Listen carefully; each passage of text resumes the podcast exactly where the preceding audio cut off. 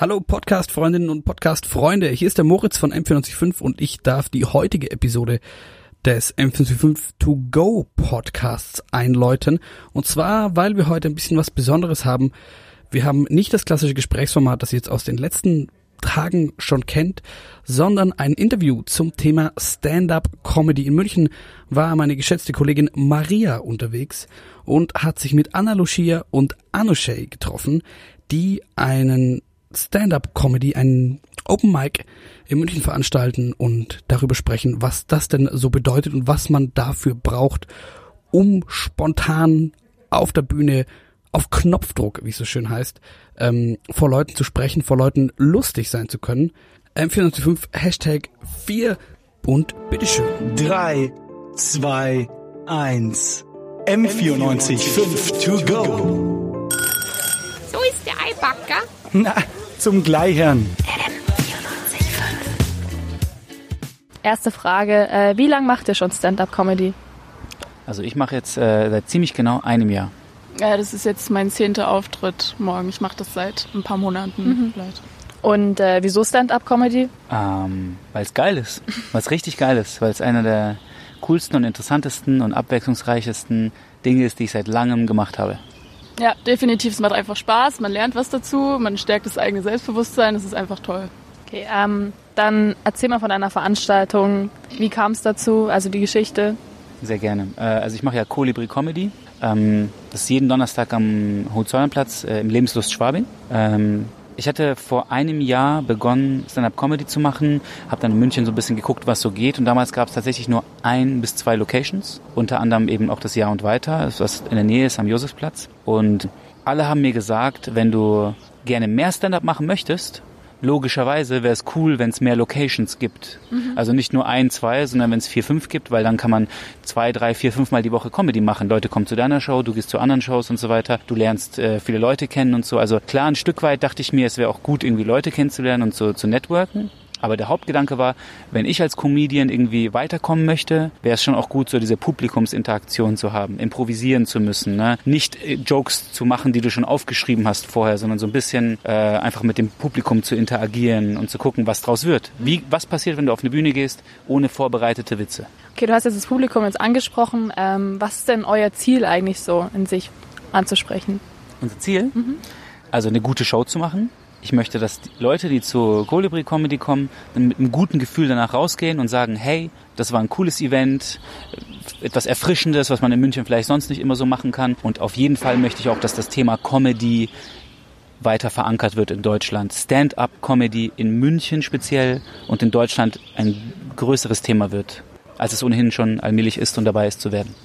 Okay, also hast ja schon gesagt, dass Stand-up-Comedy an sich ja auch eigentlich in den letzten Jahren immer beliebter wird, also vor allem in den USA.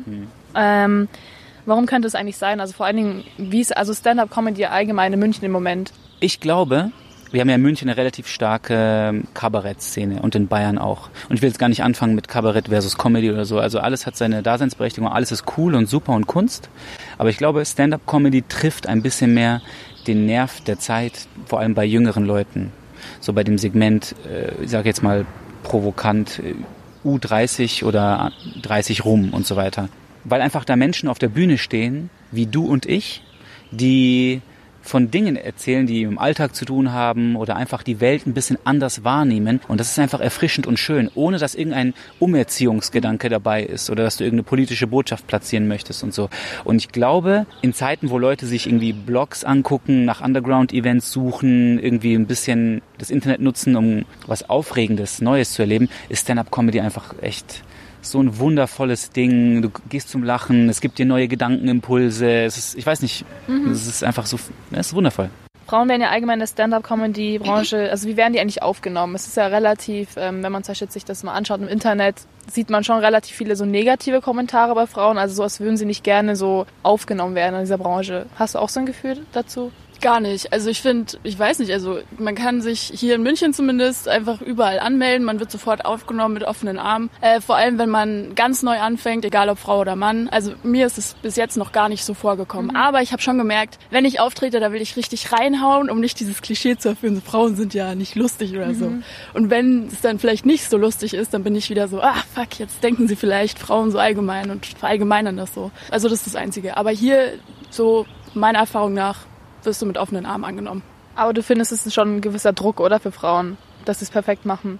Ja, ich, ja, kann gut sein. Vielleicht mache ich mir selber auch den Druck, aber ich glaube, das kommt schon so ein bisschen davon, mhm. dass das halt einfach so, ja, vielleicht ist das schon so ein bisschen das Klischee. Frauen sind nicht ganz so lustig. Ähm, ich meine, Stand-up-Comedy ist ja auch teilweise auch sehr äh, persönlich, also man sagt ja auch seine eigene Meinung. Hattet ihr auch schon mal so schwierige Erfahrungen, also so, so komplizierte Erfahrungen mit Leuten, die sagen so, nee, das finde ich gar nicht, also praktisch Konflikte? Hatte ich noch nicht. Also ich hatte noch nie irgendwie danach den Kommentar so, hey, das war jetzt nicht so cool, sondern eher, also ich habe zum Beispiel mal über eine Freundin geredet, die hatte Krebs und da hatte ich auch das so ein bisschen Schiss, dass die Leute dann irgendwie das nicht so cool finden, dass ich jetzt über Krebs rede. Aber ich habe danach eher Komplimente dafür bekommen, dass ich das angesprochen habe und dass ich das äh, ganz cool verpackt habe. Also ich denke, das ähm, habe ich auch schon relativ früh gelernt, bei verschiedensten Auftritten.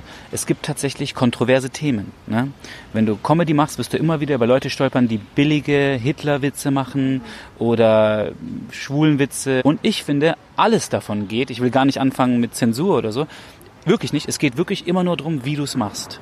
Machst du dabei deinen Standpunkt klar, dass du eigentlich gegen Nazis und sowas bist oder Homophobie und machst trotzdem Witze drüber? Das feiern die Leute, erfahrungsgemäß. Aber trotzdem mal ganz technisch gesprochen, wenn du mit einem schwierigen Thema anfängst, brauchst du dich nicht wundern, wenn die Leute unsicher sind, ob sie jetzt lachen sollen oder ob sie denken sollen quasi. Ne? Wenn du reinkommst und sagst, ich war nur, also KZ, irgendein sowas, das ist einfach kein guter Einstieg. So, da musst du schon ein bisschen auch Skills haben, um das zu machen. Aber ja, schwierige Themen musste ich schon schmerzhaft lernen, dass man die auf eine ganz bestimmte Art und Weise und mit dem richtigen Timing ansprechen sollte. Ansonsten kann man über alles sprechen. Mhm. Gut, als äh, letzte Frage, was wünscht euch für die Zukunft? Zukunft von Stand-Up Comedy? Ich würde mir wünschen, dass die Leute auf unsere Open Mics kommen, von denen es inzwischen vier, fünf Stück gibt in München.